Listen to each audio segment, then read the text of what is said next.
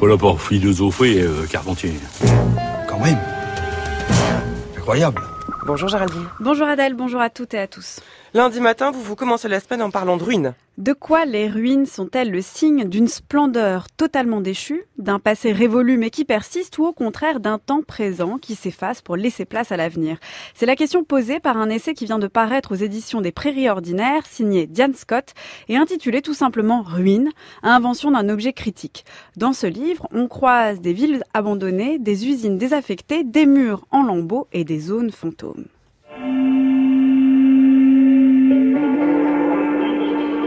Зона — это очень сложная система ловушек, что ли. Но стоит тут появиться людям, как все здесь приходит в движение.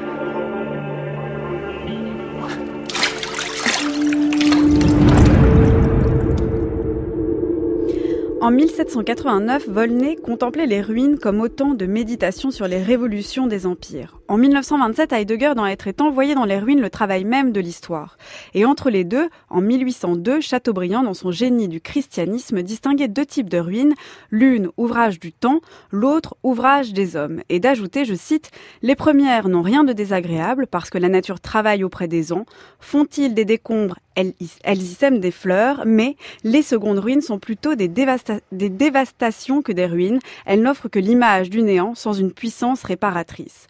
Ressortait ainsi une définition de la ruine à la fois comme trace d'un temps passé qui persiste dans le temps, s'entremêle au présent, et comme témoin d'un temps glorieux mais désormais révolu. Dans cette double définition, les ruines restaient quoi qu'il en soit un signe du passé et du temps qui passe. Il n'en est plus ainsi aujourd'hui, nous dit Diane Scott dans son essai. Les ruines sont au contraire une passion bien actuelle, elles nous on les chérit, mais comme signe de quoi alors? Si ce n'est celui d'un passé qui s'effrite ou qu'il s'agit de réparer. En quoi les ruines peuvent-elles paradoxalement animer notre présent et tendre vers l'avenir?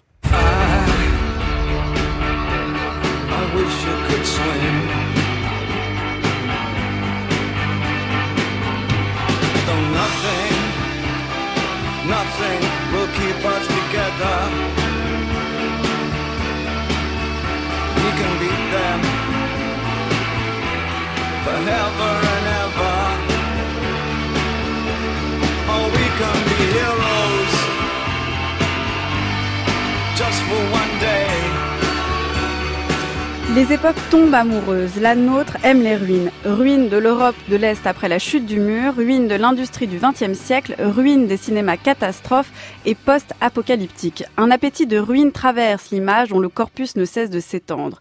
Les usines abandonnées, les villes effondrées et les bâtisses décrépites se tuilent et se conjuguent. Qu'il s'agisse d'architecture, de politique ou d'art, il y a une multiplication des ruines, nous dit Diane Scott dans son livre, une profusion de ruines, une fécondité des ruines. C'est comme si les ruines étaient désormais nouvelles, comme si elles étaient désormais constructives, créatrices. C'est une idée bizarre, mais prenez par exemple cette mode de la collapsologie et des fins du monde. Eh bien, que révèle-t-elle? Est-ce qu'elle révèle le fait que nous ne cessons pas de vivre la fin du monde en but à un véritable renouveau? Est-ce qu'elle révèle une sorte de pulsion de mort destructrice inhérente à chacun? Ou alors est-ce qu'elle révèle une nouvelle approche de la mort et de la finitude, une manière de se l'approprier? Le monde repose sur un mur de séparation entre deux classes d'êtres. Si nous disons à l'une d'elles que ce mur n'existe pas, nous récoltons la guerre.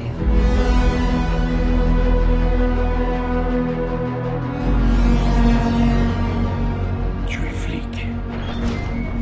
J'ai occupé ton poste dans le temps. Et j'étais doué.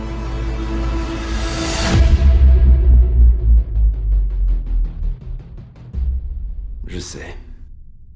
Qu'est-ce que tu veux? Toute la dernière partie du livre de Diane Scott est consacrée à ce thème du reboot. Ni remake, ni reprise, ni spin-off, ni préquel. Le reboot, c'est par exemple Blade Runner 2049, soit la même histoire que Blade Runner, mais qui se donne comme si c'était la première histoire. Un reboot, c'est un annule et remplace. On connaît déjà l'histoire, mais elle va être écrite d'une nouvelle manière. Les ruines sont désormais cela, des zones, des bâtiments, des pans de culture, qui font signe vers une histoire que l'on connaît, mais que l'on va annuler et remplacer. Drôle de perspective de réinvention, mais aussi de culture qui tourne sur elle-même, saturée. Merci beaucoup Géraldine. Rappelez-nous le titre du livre. Eh bien tout simplement Ruine, invention d'un objet critique, c'est donc de Diane Scott et c'est aux éditions des Prairies Ordinaires. Merci beaucoup. Votre chronique est à réécouter en ligne sur le site du Journal de la Philo.